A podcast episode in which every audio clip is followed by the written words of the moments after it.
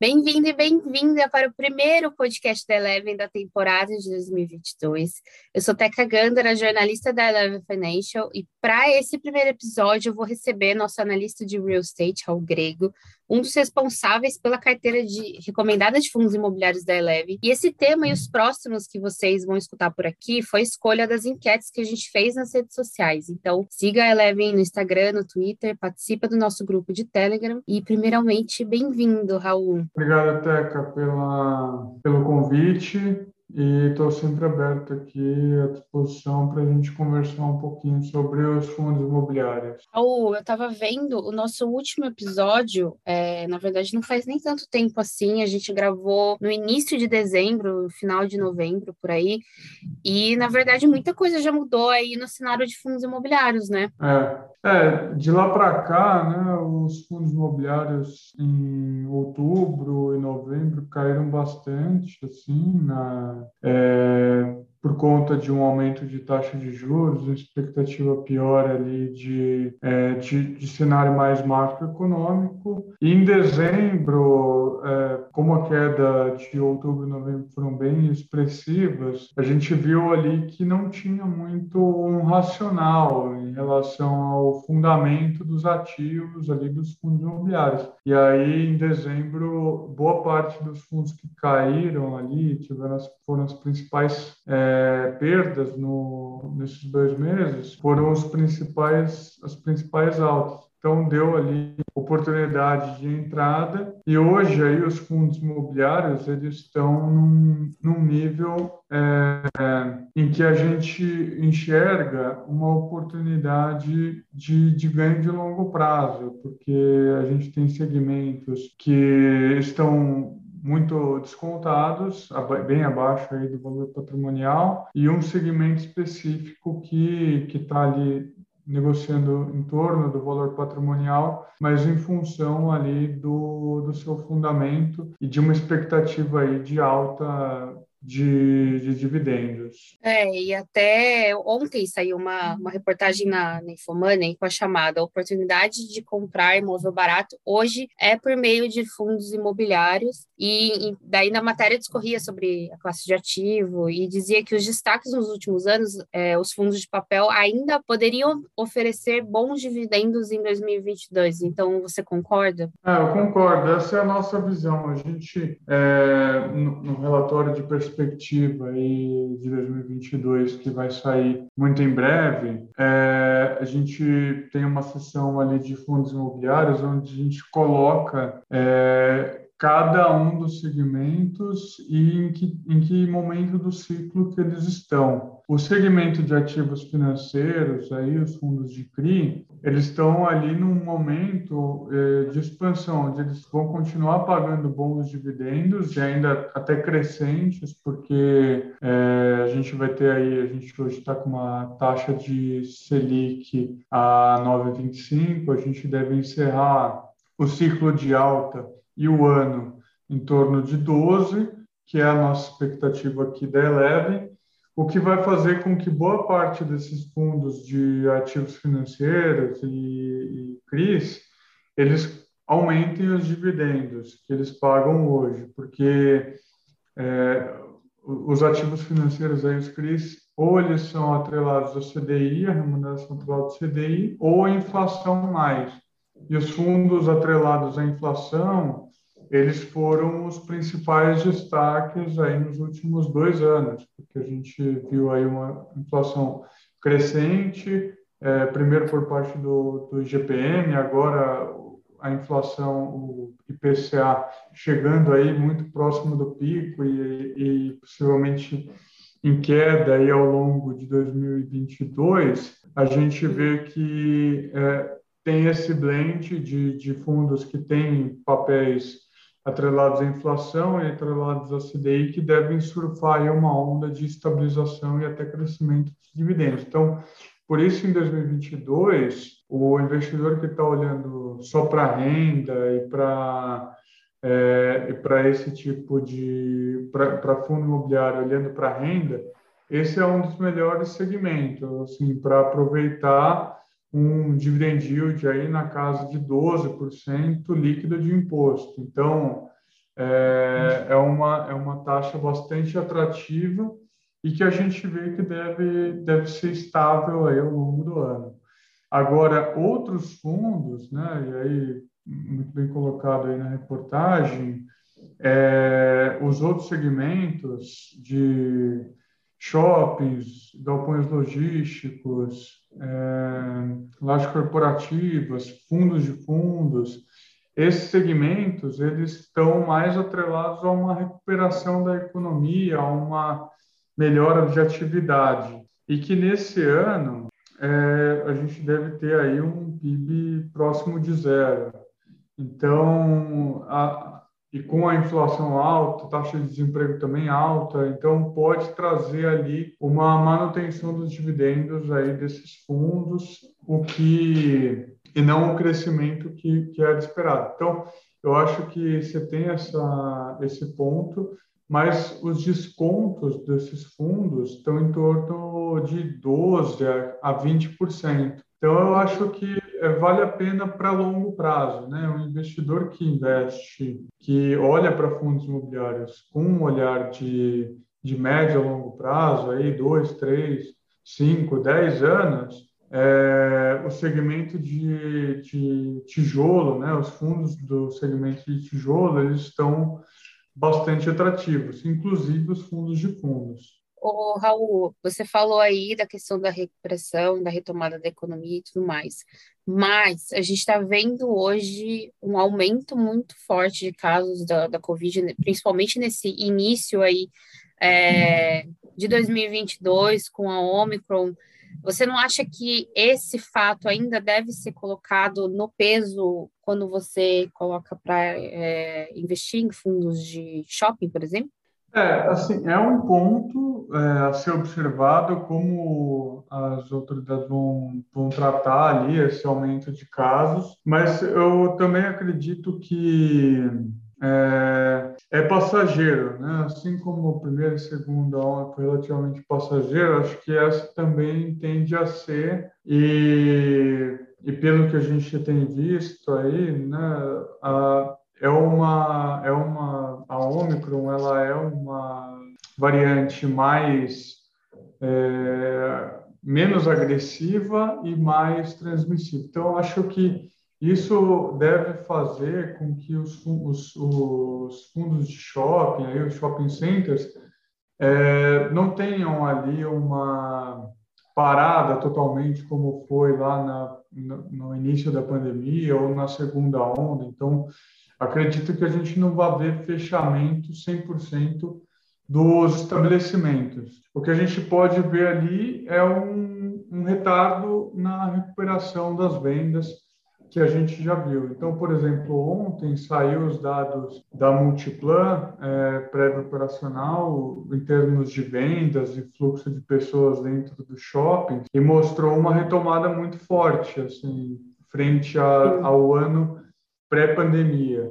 Então, foi o primeiro trimestre, o quarto trimestre do ano passado, foi o primeiro trimestre com todas as operações 100% e a, a viu um crescimento de vendas dentro dos seus shoppings de 8% frente ao quarto trimestre de 2019, e com uma recuperação do fluxo de veículos, de pessoas, um aumento do tempo de permanência dentro do shopping. Então, acho que esse sentimento ele ainda é bastante presente e também deve refletir ali nos fundos imobiliários. O que a gente tem visto dentro do, dos, ativos, dos, dos, ativos de FIIs foi o crescimento dos dividendos. É, então, muitos dos fundos eles aumentaram os dividendos gradativamente ao longo do, do segundo semestre de 2021 e não acredito que, que vá continuar crescendo ao longo do primeiro semestre, porque o primeiro semestre ele é sempre é, sazonalmente mais fraco é, em vendas do que o segundo semestre. Mas a gente deve ver ali uma melhora é, no primeiro semestre de 22 frente ao primeiro semestre de 21. Então, assim, é um sentimento já, ainda de, de, de recuperação ali, de retomada, tem a preocupação da Ômicron, mas eu não acredito que vá fechar 100% os shoppings como foi lá no primeiro, no primeiro momento. É, nem, nem fechou ainda, então eu acho que se não fechou até agora, realmente não, não iria fechar, mas é algo da gente ficar realmente atento. E é o que você falou, a variante, ela de fato, ela é um pouco mais, menos agressiva, né? Embora os casos estejam realmente aumentando bastante. É... Eu acho também, dentro da minha visão, o que eu penso é que, meu, a gente ficou dois anos muito preso, né? Então, quando abriu tudo, todo mundo estava com realmente muita vontade de ir em shopping, ir no cinema, ir em teatro, é, gastar realmente. Então, eu acho que, que isso pode ser realmente uma contribuição para quem está aí aproveitando essa, essa onda. Bom, Raul, a gente recebeu algumas mensagens nas redes sociais para você responder. Bora lá? Bora. Bom, Raul, a primeira pergunta foi: quais são os maiores e os menores fundos imobiliários? É, essa é uma pergunta difícil assim, de responder, porque é, não necessariamente o maior vai ser melhor, tem Sim. o maior de cada um dos segmentos, o menor de cada um dos segmentos de fundos imobiliários. É, tem fundo imobiliário o maior deles é um fundo da, da Quineia de CRI, né? o, um fundo Canip.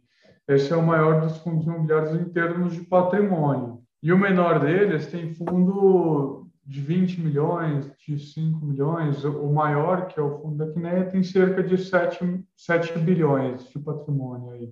Então, eu acho que não necessariamente o maior ou o menor vai ser melhor, mas, Sim. assim, o que eu gostaria de colocar aqui em termos de segmentos, o mais representativo dentro do IFIX é o segmento de ativos financeiros, segmento de CRI, que foi o que mais cresceu nos últimos dois anos ali, e também deve ser um dos únicos segmentos que deve, que pode ter algum tipo de captação nesse ano de 2022, justamente por conta dessa segurança maior, porque é, é renda fixa, né? Então acaba, acaba tendo ali uma é, um apelo e um atrativo por ser renda fixa, por ter uma, uma taxa de, de dividendos maior. Então, esse é um segmento que tem se destacado né, ao longo dos últimos anos e ao longo desse ano também não deve ser diferente.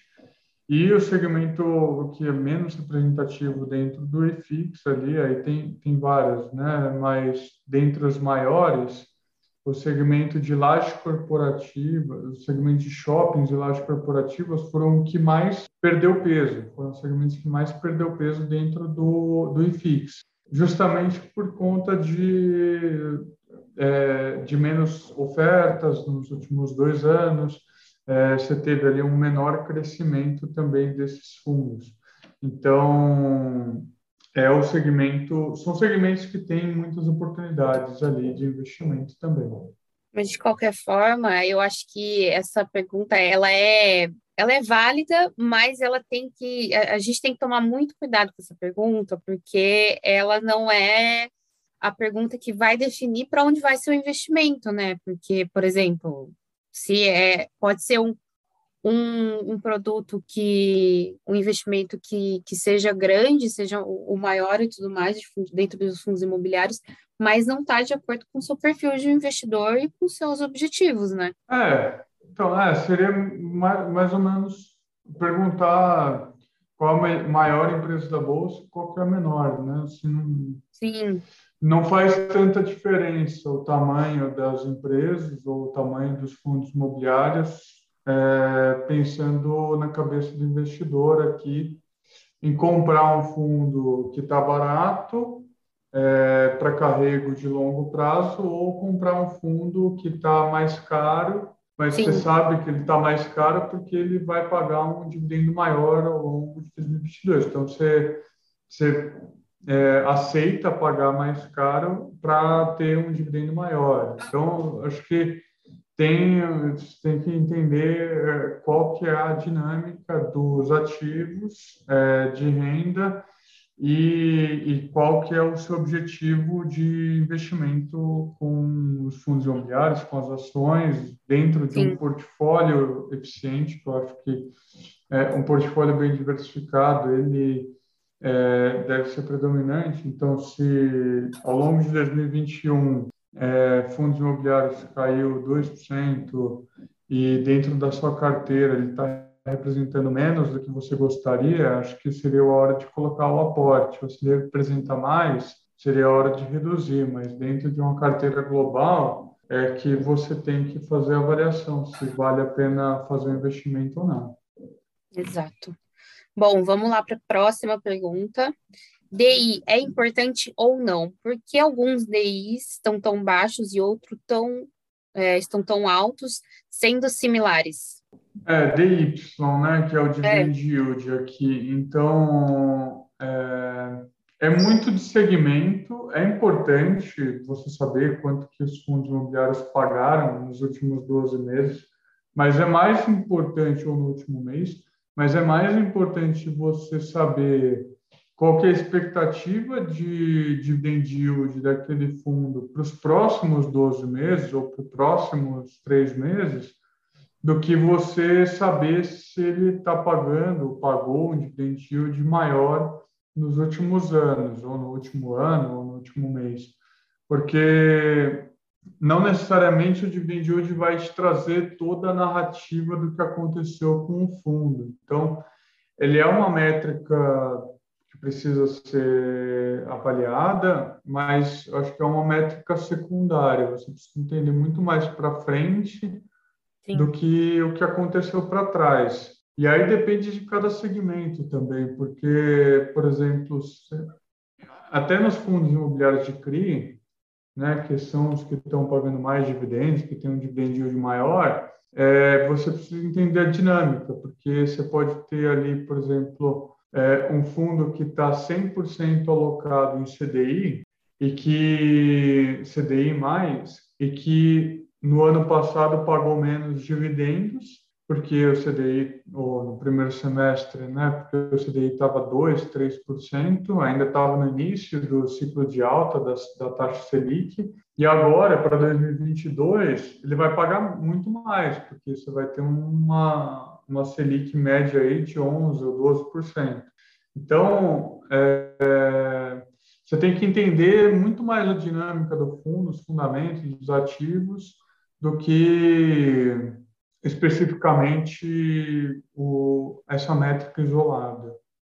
Agora que você falou de Selic, a gente recebeu há um tempo atrás, não veio nessa leva de perguntas sobre fundos imobiliários, mas é algo, se você conseguir também é, falar um pouquinho para a gente sobre, é, foi uma pergunta que eu achei bem interessante, que é os dividendos de fundos imobiliários acompanham a alta da Selic, até porque daqui a pouco chega mais uma reunião, né? Em fevereiro tem mais uma reunião e está a previsão de mais uma alta. Então, você pode falar um pouquinho para a gente disso? Pode repetir, por favor, aí a pergunta? É, os dividendos de fundos imobiliários acompanham a alta da Selic?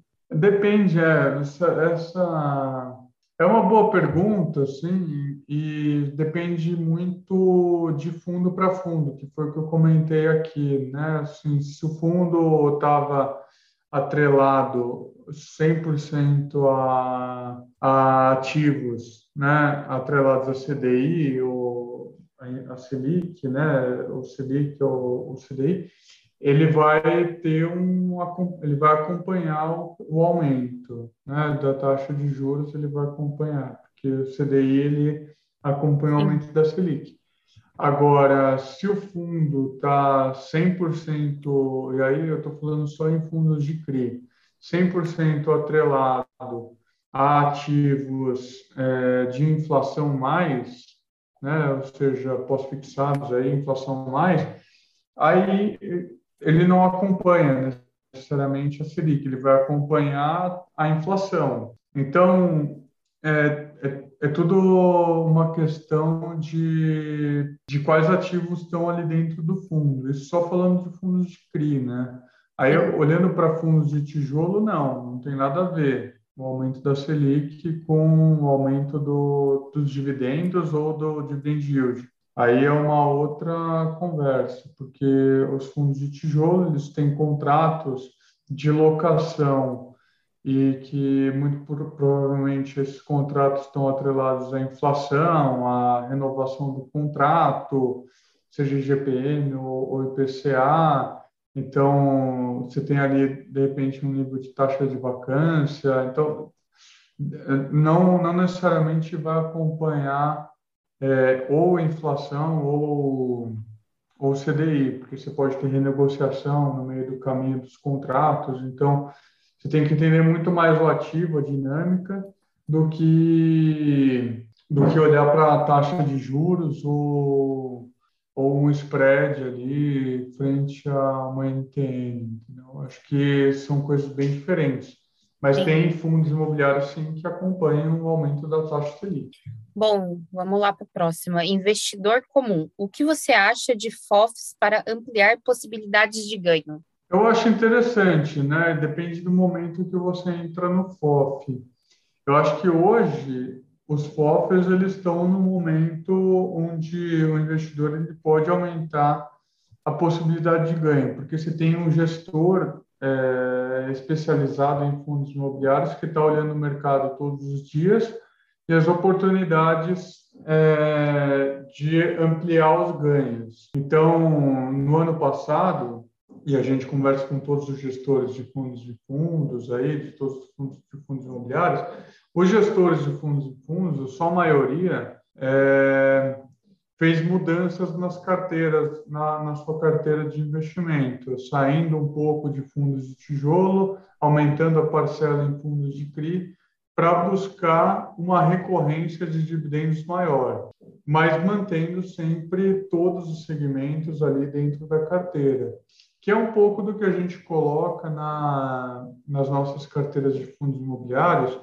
que, independente do horizonte de tempo, seja a, a carteira para renda ou para ganho de capital, o investidor não deveria negligenciar nenhum dos segmentos, nenhum dos principais segmentos de fundos imobiliários. É, dependente, vamos supor, mesmo no pior momento da pandemia, lá que teve todos os shoppings fechados, teve uma queda generalizada ali dos fundos de shopping, a gente não tirou os fundos de shopping da carteira porque a gente viu que os investidores iam realizar um prejuízo muito grande e que em algum momento, é, no, no, médio prazo, é, as cotas iriam voltar a subir. Então, mesmo na carteira voltada para renda, e aí acho que não, não, não valeria a pena fazer a realização desse ganho de capital. Então, eu acho que tem um pouco dessa dinâmica, sim, o FOF ele captura isso, Sim. E eu acho que nesse momento que a gente está vendo descontos expressivos é, nos fundos imobiliários, inclusive nos FOFs, a gente tem aí fundos com desconto de 20% frente ao valor patrimonial. E o valor patrimonial dos fundos são outros fundos imobiliários. Então, é, e, é, e é valor de tela. Então, eu acho que você tem ali um duplo desconto que é, que é interessante de capturar e, e, em algum momento, quando a gente vê essa, os fundos imobiliários, é, a Selic saindo de 12, a gente tem expectativa que em 2023 a Selic saia de 12 e vá para 8%. Mesmo que se esse movimento for de 12 para 10 ou para 9, é, já é um movimento de queda de taxa Selic e que possivelmente vai criar uma migração dos investidores de fundos de CRI para fundos de tijolo e fundos, é, fundos de fundos. Então, eu acho que essa migração deve acontecer ao longo desse ano, no ano que vem, uhum. mas que hoje os fundos de fundos ainda estão bastante atrativos. Perfeito. Bom, o que você acha da estratégia do BBFO11? É, esse é um fundo que a gente tem a consultoria, né? Esse é um fundo do Banco do Brasil, que é o gestor, e a Eleven, né? A gente aqui faz a consultoria aí imobiliária uhum. e, que, e que a gente acompanha ali os resultados, a gente acompanha a gestão, e é um fundo com uma estratégia voltada para comprar fundos líquidos. Então, ele tem uma estratégia um pouco diferente dos outros FOFs, porque só compra fundos imobiliários que estão dentro do IFIX. E aí, com uma estratégia diferente. A estratégia do fundo é acompanhar relativamente o índice em termos setoriais, mas fazendo uma gestão é, bastante ativa em termos de fundamento dos fundos que estão ali dentro dessa carteira. É, o que eu quero dizer com isso? Que a gente, por exemplo, dentro da carteira do BBFO, não tem é, nenhum fundo de agência, porque a gente tem um receio em relação a, a esse segmento. Não tem uhum. fundos monoativos nem monoinquilinos. Então, você tem ali algumas restrições de estratégias que o IFIX, que o IFIX acaba capturando, mas que tem uma seleção de fundamento dos ativos ali dentro. Então, é uma estratégia bastante interessante, porque, diferente dos outros FOFs, os outros FOFs, a maior parte deles, tem fundos ilíquidos, tem ofertas, tem fundos que eles entraram em ofertas 476, que em algum momento vai virar uma oferta 400 e aí ele vai ter liquidez, mas tem fundos, tem, tem uma boa parte do patrimônio em fundos líquidos ou CRI direto. O BBFO não, ele não tem essa estratégia, são todos fundos líquidos e que se o gestor quisesse vender tudo, né, e zerar a, a, a carteira e devolver o dinheiro para os cotistas, né, ele não poderia, mas precisaria passar em assembleia isso, mas hoje, né, devolveria muito mais dinheiro do que ele está negociando ao mercado. Então, é uma estratégia interessante que também está com um desconto bastante expressivo. Entendi. Bom, seguindo para penúltima pergunta, como que você enxerga o atual momento do RCRB11 e o que poderia justificar o atual desconto frente ao VP? É, o RCRB, ele é um fundo de lajes corporativas ali, todos é, bastante, a maior parte das, das lajes ali é, muito bem localizados, AAA e tudo mais, mas é, tem, tem um ativo é, Jatobá ali, edifício Jatobá, que fica ali na região da BRN, inclusive é muito próximo, é o prédio vizinho do nosso, da, da, de, onde é, de, de onde é a sede da Eleven, uhum. e teve muita saída de inquilino. E aí você tem ali uma preocupação de quando isso vai recuperar. Né? E ainda com o mercado de lajes corporativas ainda bastante é, competitivo em termos de, é, de oferta de, de ativos e de, de aluguel, então eu acho que é um fundo que tende a recuperar o, a renda e recuperar o, os dividendos de forma mais lenta. Mas sim, é, o desconto frente ao valor patrimonial é muito, é muito elevado. Então, esses fundamentos ali dos ativos, de saída de inquilino e uma demora maior na recuperação, né, dentro do, da, do ciclo imobiliário, os fundos de laje corporativa em São Paulo eles estão num momento de recuperação e ainda bastante lento ainda. ainda acho que a gente vai ver é, ao longo de 22 é, esses fundos ainda em recuperação e possivelmente em 2023 é que a gente vai é, ver um aumento, um incremento mais expressivo de renda. Então, esse aumento de taxa de vacância, o, o momento imobiliário, eu acho que isso justifica, sim, o, a queda aí do, no preço atual e esse desconto frente ao valor patrimonial mas é, eu vejo um fundo que, é, que tem uma boa gestão, que tem bons ativos e que tem um potencial aí de longo prazo. Então, no curto prazo vai sofrer em renda, mas no longo prazo o investidor que for paciente aí e segurar é, ao longo dos próximos dois ou três anos deve ter aí um, um bom retorno.